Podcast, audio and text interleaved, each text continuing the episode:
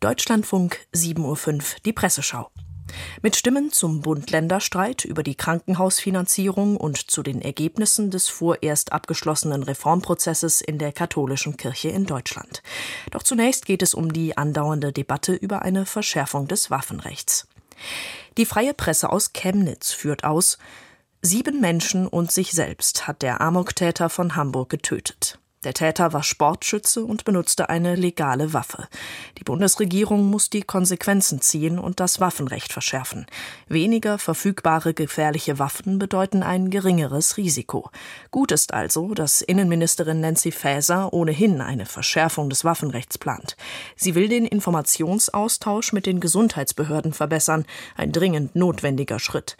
Und sie plant, kriegswaffenähnliche halbautomatische Feuerwaffen für Privatleute zu verbieten halten. Das ist erstens gut so und zweitens stellt sich die Frage, ob das ausreicht. Die Waffe des Amok-Täters war halbautomatisch, fiele aber wohl auch nach einer Reform nicht unter das Verbot. Notiert die freie Presse. Die Süddeutsche Zeitung bemerkt, in Sicherheitsbehörden setzt sich nicht nur die Erkenntnis durch, dass die Zahl der legalen und teils hochgefährlichen Waffen in Deutschland schlicht zu groß ist. Auf fünf Millionen legale Waffen im Land kommt allein die offizielle Statistik. Es ist auch immer noch zu schwer, das Recht auf Waffenbesitz zu verlieren. Doch schon seit Monaten scheitert eine Verschärfung des Waffenrechts an Union und FDP. Dabei soll sie nur verhindern, dass noch gefährlichere, also kriegswaffenähnliche halbautomatische Waffen in Privatbesitz gelangen. Denn die wurden immer wieder bei Amok- und Terrortaten verwendet, etwa in Utøya in Norwegen und Christchurch in Neuseeland. Wer jetzt nicht handelt, macht sich womöglich später schuldig, argumentiert die Süddeutsche Zeitung. Die Dithmarscher Landeszeitung aus Heide findet, nach dem, was über die Taten wie die von Hanau oder Hamburg bekannt ist, muss das außerordentlich unbefriedigende Fazit gezogen werden, dass selbst die härtesten Gesetze weder Morde aus niederen Motiven, und dazu gehört rassistisches Töten zweifellos, noch Amokläufe gänzlich verhindern können. Sinnvoller ist es, geltendes Recht konsequenter anzuwenden, meint die Dithmarscher Landeszeitung.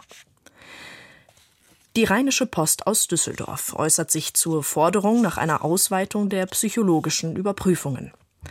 Es gibt keinen vernünftigen Grund, warum psychologische Eignung nur bei unter 25-Jährigen überprüft werden sollte. Gerade die vielen Sportschützen und Jäger sollten sich dagegen nicht wehren. Alles, was hilft, hasserfüllte Menschen oder gar Wahnsinnige aus dem Kreis der Waffenbesitzer herauszufiltern, ist auch in deren Interesse, weil Schießen ein anspruchsvoller Sport ist, der nicht unter Generalverdacht geraten sollte.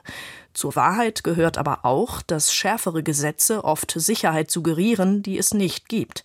Das gilt vor allem für die psychologischen Kontrollen. Auch Beamte der Waffenbehörde können Verdächtigen nur vor die Stirn schauen.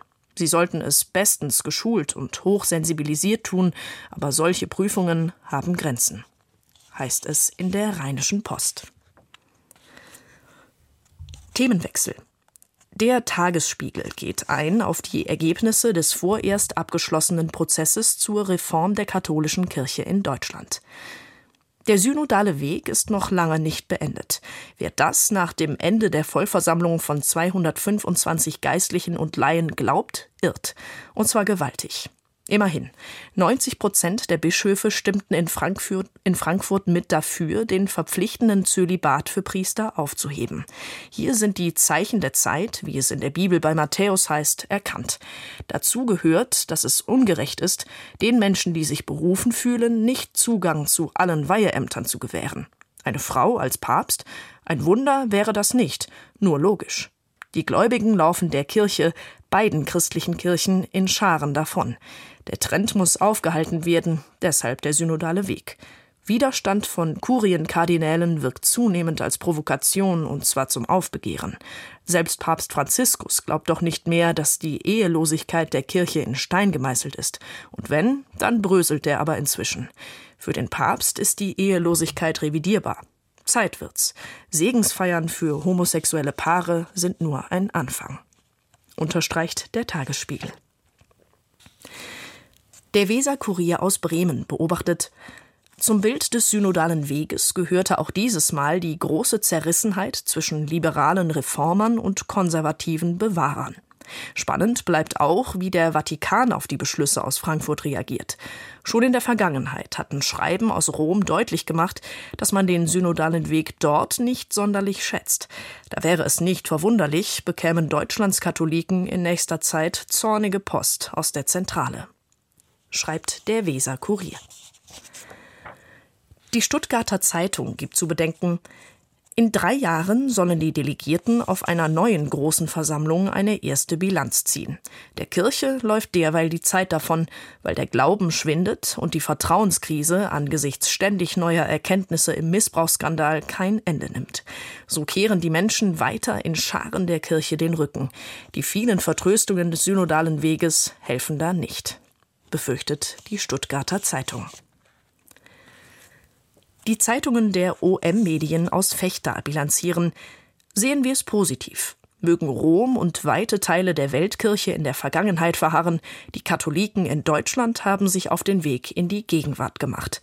Sehen wir es negativ. Auf dem synodalen Weg haben sich die Machtstrukturen in der katholischen Kirche bei allem guten Willen noch keinen Zentimeter zum Besseren verändert. Soweit die OM-Medien und so viel zu diesem Thema. Nun noch Stimmen zum Streit über die geplante Krankenhausreform. Die Frankfurter Allgemeine Zeitung stellt fest, weil die Krankenhausplanung in Deutschland Ländersache ist, muss ein Kompromiss her. Zweimal haben sich die Gesundheitsminister von Bund und Ländern schon zusammengesetzt. Ihr Ziel ist ein gemeinsamer Gesetzentwurf bis zum Sommer. Das wird alles andere als leicht. Die Differenzen sind unübersehbar. Aus den Ländern kam früh die Forderung nach Öffnungsklauseln, mit denen sie von bundesweiten Vorgaben, etwa bei der Einteilung der Krankenhäuser in bestimmte Versorgungsstufen, abweichen wollen. Nach Lauterbachs Willen sollen sich kleine Krankenhäuser vor allem in ländlichen Gegenden künftig nur noch um die Basisversorgung kümmern, komplexere Eingriffe hingegen in größeren spezialisierten Kliniken stattfinden. Bei der Einstufung der Krankenhäuser in die drei geplanten Versorgungsniveaus können Ausnahmeklauseln sinnvoll sein. Klar muss allerdings sein, die Reform darf durch Öffnungsklauseln nicht so stark verwässert werden, dass am Ende doch weiter jedes Bundesland macht, was es will. Weil Klinikschließungen in der Bevölkerung üblicherweise nicht gut ankommen, haben Landes- und Kommunalpolitiker bisher nicht entschlossen genug gehandelt.